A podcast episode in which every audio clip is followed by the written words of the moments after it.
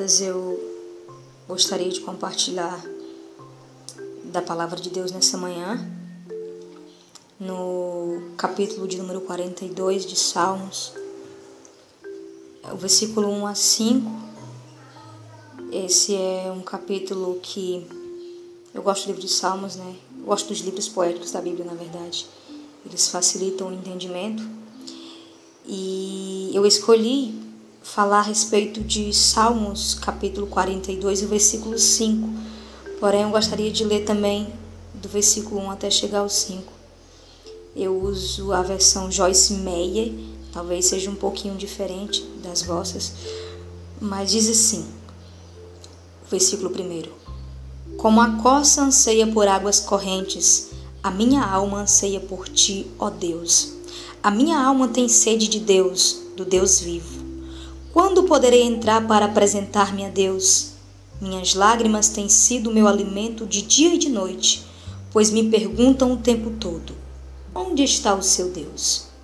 Quando me lembro dessas coisas, choro angustiado, pois eu costumava ir com a multidão, conduzindo a procissão à casa de Deus, com cantos de alegria e de ação de graças entre a multidão que festejava.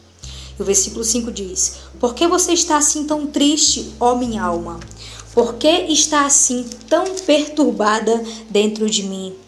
Põe a sua esperança em Deus, pois ainda o louvarei. Ele é o meu Senhor, o meu Salvador, o meu Deus. Irmãs, essa palavra, é, o salmista, né, está falando a respeito dos do, filhos de Corá, né?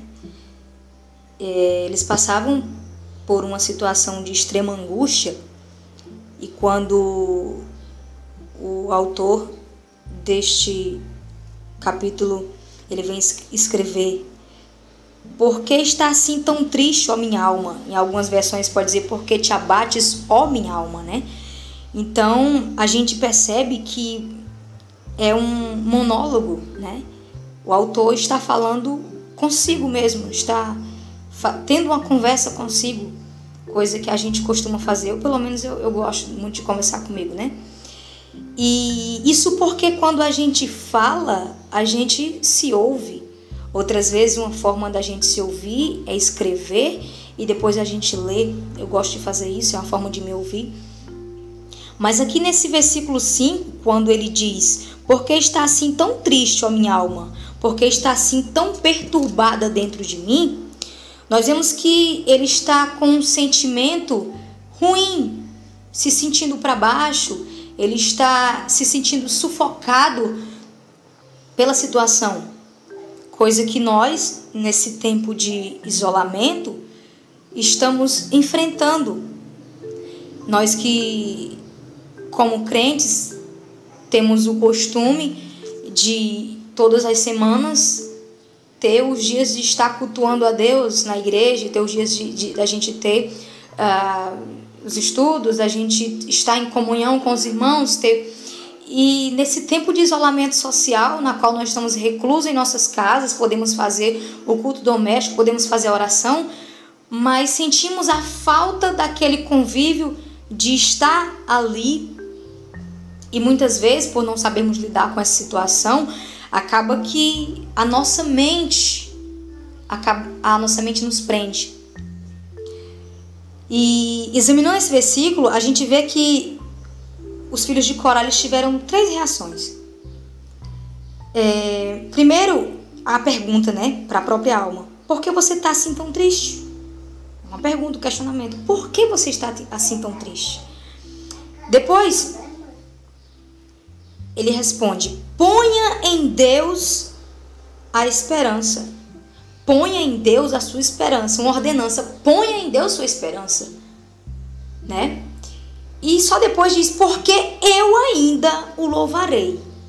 A terceira é a ação. É apesar de, da alma estar abatida, de entender que a alma precisa confiar em Deus, dizer: eu ainda o louvarei é uma ação, né? Dizer, tomar a decisão do que vai fazer.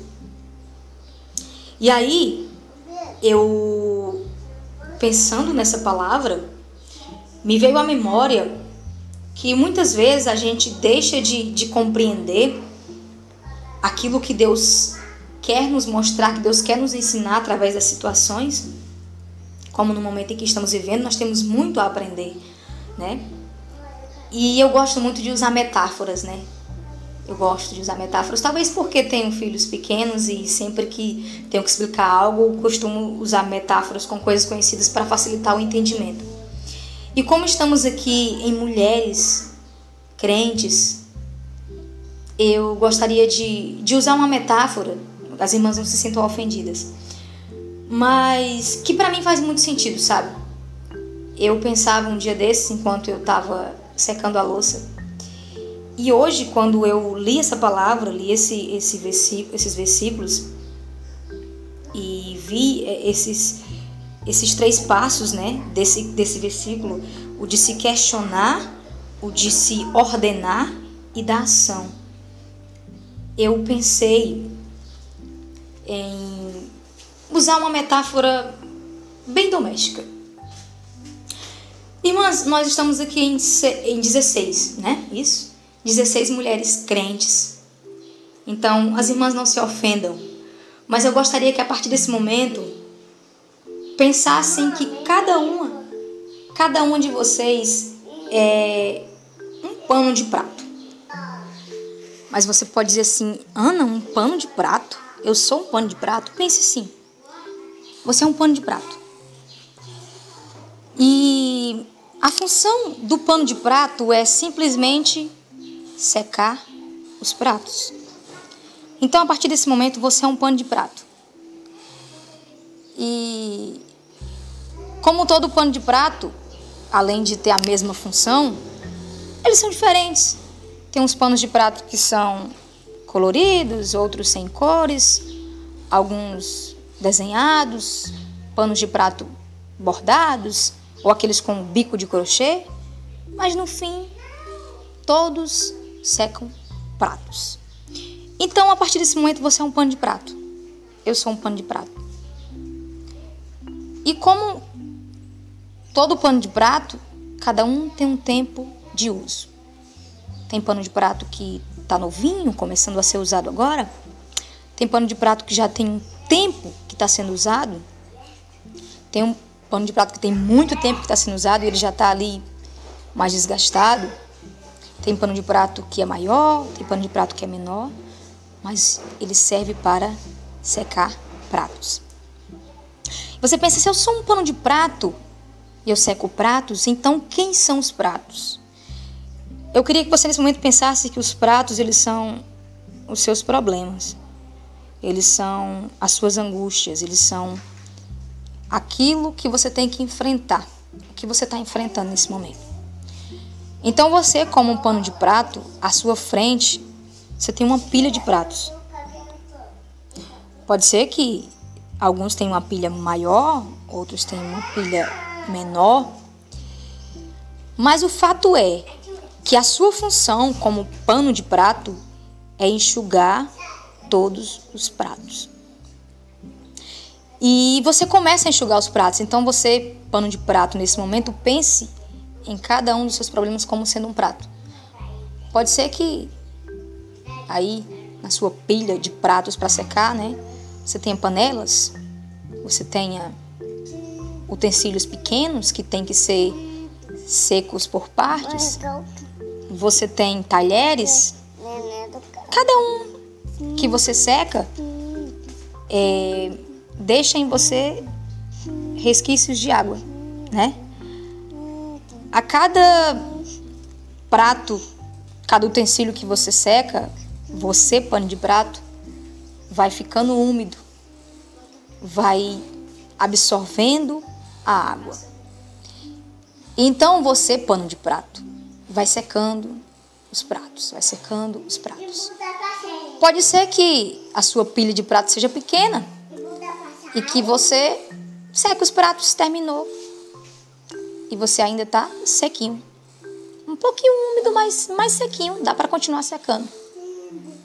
Ou pode ser que você, pano de prato, esteja secando e já esteja percebendo que não está fazendo o trabalho tão eficiente, porque a cada prato que você vai secando, você vai absorvendo a água, absorvendo e já está encharcado. Mas você continua secando os pratos porque a sua função é secar pratos. E você olha e você vê aquela pilha enorme de pratos e você quer terminar de secar os pratos. Mas quanto mais você tenta secar os pratos, mais você se frustra, porque você está molhado. E um pano de prato molhado não seca os pratos. Mas você insiste porque você quer secar todos os pratos. E você insiste, insiste, insiste, você acaba se frustrando. Se sente inútil, porque a sua função é secar pratos e você não consegue fazer.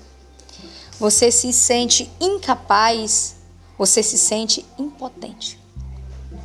E aí, pano de prato? Você vai fazer o quê?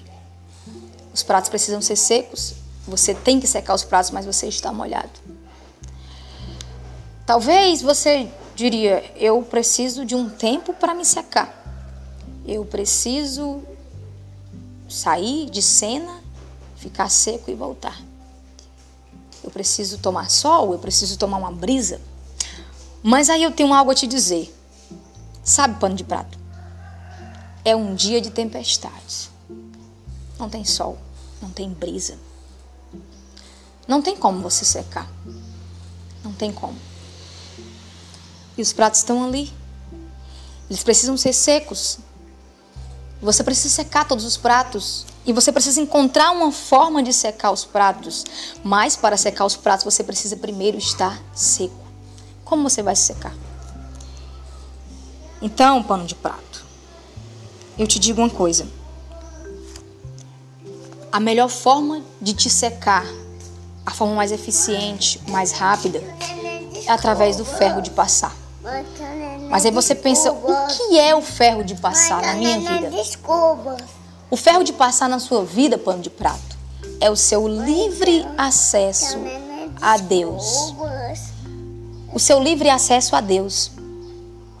E você pode pensar, mas eu não tenho esse livre acesso a Deus. Você tem sim. Eu não tenho esse ferro de passar. Aqui na minha casa não tem um ferro de passar. Sabe pano de prato?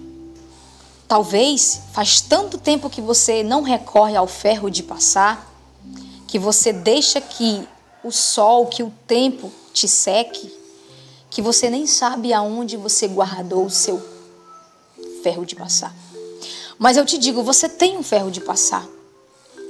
Se você não tem, se você pensa em comprar um ferro de passar, eu te digo, o teu ferro de passar já foi pago.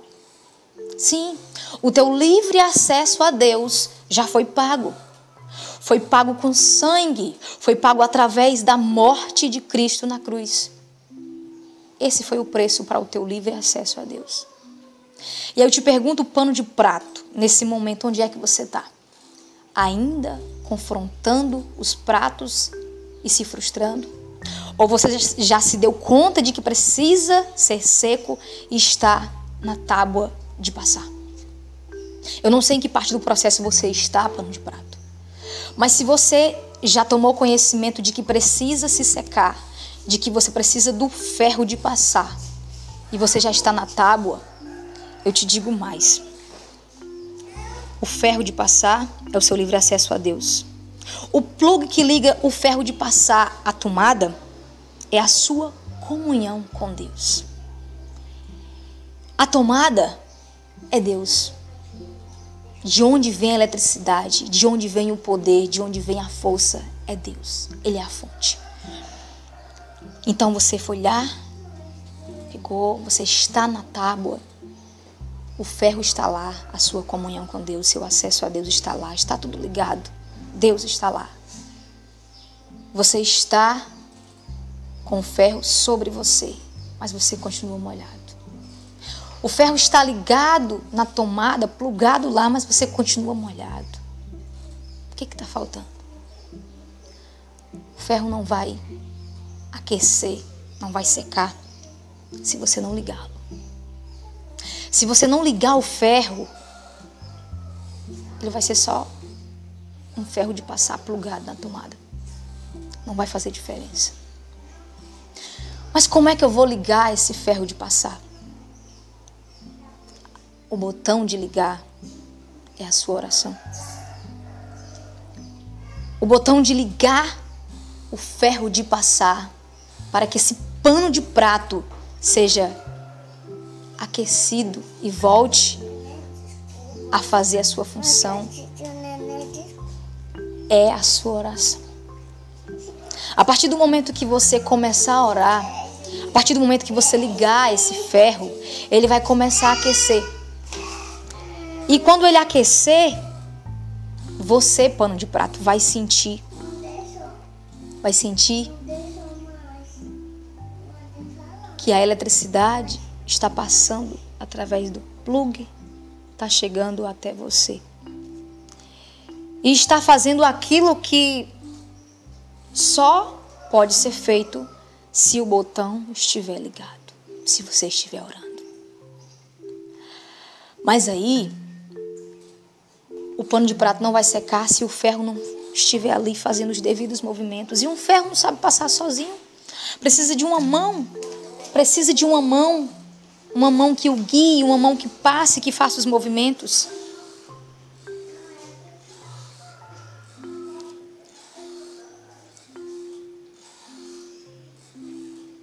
E aí, o que acontece? O que acontece é que essa mão é o seu livre arbítrio. Você é que tem que escolher. Deus, quando Ele te fez pano de prato, Ele te fez para você ter uma função, para você ser útil. Ele te fez para que você fosse prestativo e que para através do seu serviço, através da sua disponibilidade, algo fosse feito. Do mesmo modo, quando você está aí na tábua de passar, só vai acontecer de você, pano de prato, ser seco se por acaso você tomar a decisão de fazer os movimentos. E aí, minha irmã, eu te pergunto nessa manhã: em que estágio você está? Você está se sentindo um pano de prato todo molhado e insistindo em secar os pratos e somente molhando cada vez mais? Você já se convenceu de que não pode secar os pratos se estiver molhado e você está na tábua de passar, mas você não sabe onde está o ferro de passar? Ou você já encontrou o ferro de passar, já está com ele plugado na tomada e ainda não ligou? Ainda está com ele desligado, esperando que ele faça o serviço? Ou será que você ligou? Ele está ligado, mas você não está fazendo os movimentos, aquilo que você pode, seu livre-arbítrio. Você não está usando ele de maneira sábia para secar o pano. Hum? Sabe? Quando esse pano de prato estiver seco, quando ele estiver aquecido, ele vai poder voltar e secar os pratos. Ele vai estar novamente pronto para a sua função. E aí, irmãs, nessa manhã o que eu quero dizer é que nós precisamos seguir esse padrão básico que seguiram os filhos de Corá nesse versículo. Quando nós nos confrontarmos assim com os sentimentos ruins, os sentimentos de impotência, os sentimentos que nos colocam para baixo, como a palavra de ontem, dita pela Mariana, nos fez recordar, dizendo: Quero trazer à memória aquilo que me dá esperança. Mas como trazer à memória algo que você não, não lembra, algo que você não viu? Por isso nós temos o livre acesso a Deus, nós temos essa palavra, essa palavra está aqui, ó, e ela é alimento. E o alimento, quando ele nos falta, o nosso corpo perece, do mesmo modo o alimento espiritual, a palavra de Deus, quando ela nos falta, nós perecemos, nós ficamos fracos espiritualmente. Que nós possamos seguir esse padrão de primeiro nós nos questionarmos e vermos e dizermos: por que está abatida a minha alma? Por que você está assim? Né? Por que você está assim? E nós reconhecermos que há esperança só em Deus, confia em Deus. É tão fácil a gente dizer isso para outra pessoa, mas tão difícil interiorizar esse pensamento e a gente acreditar e confiar no Senhor mesmo quando as coisas estão ruindo, né? É difícil. E depois tomar uma atitude e dizer: Eu ainda o louvarei, apesar de tudo, louvar a Deus, apesar de estarmos enfrentando a tempestade, apesar de lá fora o mundo estar um caos, aqui nós temos o templo, a morada do Espírito Santo. Nós somos imagem e semelhança de Deus. Nós temos o privilégio de ter sido criados por Deus como uma espécie diferenciada. Deus ele nos ama de uma maneira tão grandiosa, tão grandiosa, que ele nos criou sua imagem e semelhança. Ele confiou tanto na humanidade, tanto no ser humano, que ele criou um ser capaz de desobedecê-lo. Capaz de desobedecê-lo. E ele nos ama de tal forma que ele nos dá todos os dias a oportunidade a oportunidade de nós estarmos na presença dele a oportunidade de, a oportunidade de ligarmos o botão do ferro de passar e deixar que ele aqueça quando nós somos um pano de prato encharcado. Não quero que você se sinta um pano inútil, porque nenhum de nós é inútil. Você pode dizer, irmã, mas quando o pano de prato está molhado, eu geralmente pego um outro pano. Sim, você pega um outro pano, isso não quer dizer que você vai jogar aquele pano fora. Muitas vezes nós necessitamos disso, sabe? Muitas vezes nós necessitamos. E é por isso que nós estamos aqui para nos fortalecer. Porque em alguns momentos, quando o pano estiver encharcado, um outro pano que está seco, ou pode nem estar seco, pode estar molhado, mas nem tanto, ele pode vir ajudar aquele pano que está encharcado. Nessa manhã, irmãs, eu espero que essa palavra possa de alguma forma entrar em vossas mentes, em vossos corações e que fique na nossa memória essa metáfora, sabe? De que apesar de sermos um pano de prato, apesar de todos os dias termos que secar pratos, enxugar pratos, de todos os dias nós termos que fazer isso, nós não venhamos buscar a presença de Deus apenas quando estivermos encharcadas a ponto de não conseguir mais fazer nada. Mas que todos os dias nós possamos buscar a presença de Deus em todos os momentos, em todos os momentos. Para que possamos estar fortalecidas, para que possamos estar aptas a seguir adiante. Somos falhas, somos fracas, somos carne, mas somos também amadas por Deus fortalecidas por Ele quando buscamos a Sua presença. Porque Ele nos amou de tal maneira que Ele deu seu Filho unigênito para morrer em nosso lugar, coisa que nós jamais faríamos. Nós jamais abriríamos amor, de, é, mão de um amor de um filho para deixar ele morrer. Nós que somos mães, ou alguns que não são mães ainda, mas que são filhas, sabem que o amor de uma mãe para com um filho é tanto a ponto delas dela se doer pelas dores do filho. Então, o próprio Deus sentiu as dores de Cristo por nós, porque ele nos ama. E quando Cristo veio e morreu em nosso lugar, carregando as nossas culpas, carregando as nossas iniquidades, quando ele fez isso, Deus estava provando o seu amor. Não foi mais necessário haver nenhum sacrifício de sangue como antigamente era necessário haver holocaustos, mas quando Cristo veio foi pago à vista. Foi pago à vista, o nosso acesso aos céus foi pago, não foi parcelado, foi à vista, o sangue de Jesus pagou.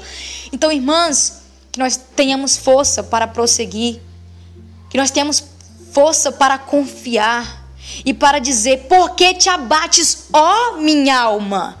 Espera no Senhor, tenha confiança no Senhor. Porque quando nós temos confiança, surge a esperança.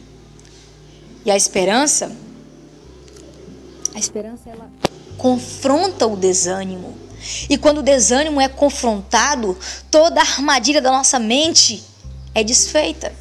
e nós podemos seguir adiante. Podemos seguir adiante apesar de sabermos que não somos fortes, não somos capazes. Somente pela graça de Deus, somente pela misericórdia de Deus é que podemos todos os dias vencer. Somente porque Deus nos ama é que nós podemos amar. Somente porque Deus nos dá o fôlego de vida é que podemos estar vivos. Que Deus as abençoe, que Deus preencha os seus corações de alegria, que Deus nos dê força para prosseguir em mais um dia, que possamos estar fortalecidas orando umas pelas outras, secando as louças umas das outras. E eu agradeço pela oportunidade de poder partilhar essa palavra nessa manhã. Desculpem a, o áudio longo, né? É, mas eu queria compartilhar do que estava no meu coração.